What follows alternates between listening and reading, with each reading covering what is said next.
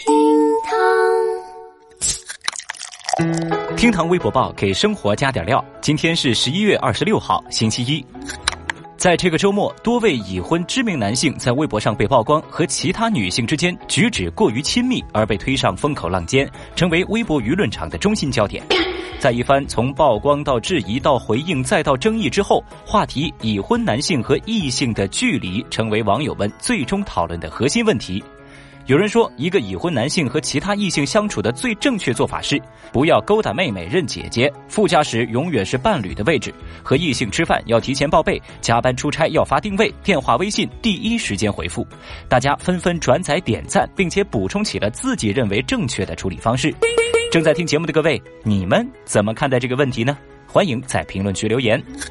微博三十八万人关注。二十五号，二零一八绍兴马拉松比赛中，一名男选手两度晕厥被救醒之后，仍然坚持继续比赛。当事医生赵建峰竭力阻拦，联合众人将选手带到了医院。赵医生说，第二次见到参赛者晕倒时，就想着一定要把他拦下来。如果第三次晕倒的话，人随时可能猝死。赵医生告诫跑马者能够量力而行，因人而异。微博网友们对这位选手的评价是：作死小能手。大家表示，医者仁心，体育的目的是强身健体，本末倒置就没意思了。小雨觉得呀，有句话说的很好：“好良言难劝该死鬼，大慈悲不渡自觉人。”为医生的举动点赞。微博四十二万人关注。日前，神木市政府网站是通报说，在二零一八年的十一月十九号，该市的警方侦破一起故意杀人案，一名初中女孩遇害，六名嫌疑人全部被抓获到案，而这六名嫌疑人都是未成年人。目前案件正在深入侦办当中。据微博网友的爆料，遇害女孩曾经遭到犯罪者强迫卖淫等非法胁迫。消息一出，引发微博舆论的极大震动，大家一致把枪口对准了未成年人保护法，认为该对这几个未成年罪犯处以极刑。当然，严惩罪犯是我们共同的愿望，但小雨也想说，未成年人保护法自然不是不顾青红皂白的保护未成年人法。如果网传消息属实，那么根据我国刑法的相关规定，这几名未成年嫌疑人难逃刑责。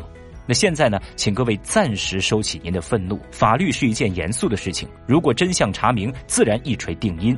这个事件我们也会持续的关注。最后，我们再来关注一下二十五号微博热搜榜的其他情况。近日，高晓松在综艺节目当中说自己年轻时像吴亦凡，引发热议。之后，吴亦凡在高晓松博文的评论区回复：“您怎么会有我的照片呢？”有一百七十八万微博网友强势围观。二十五号，新浪娱乐官微发文说，截止到二十五号，中国电影票房已经达到五百五十九亿，已经超过去年全年的成绩。今年的票房排名前五的分别是《红海行动》《唐人街探案二》《我不是药神》《西红柿首富》和《复仇者联盟：无限战争》，其中四部为国产片。有八十二万微博网友为国产片点赞。贾静雯、修杰楷补办婚礼现场图曝光，照片当中一家五口甜蜜合影，画面是温馨而幸福。有三百七十二万网友参与了相关话题讨论。二十三号，有网友称江西吉安北园中心小学一男老师偷偷在教工浴室内安装摄像头，当地警方调查之后发布通报说，拍摄设施就是该校的教师李某所为，其还涉嫌猥亵儿童，已经被刑拘。有二十三万微博网友关注到这一事件。天堂微博报，下期节目接着聊。本节目由喜马拉雅 FM 独家播出。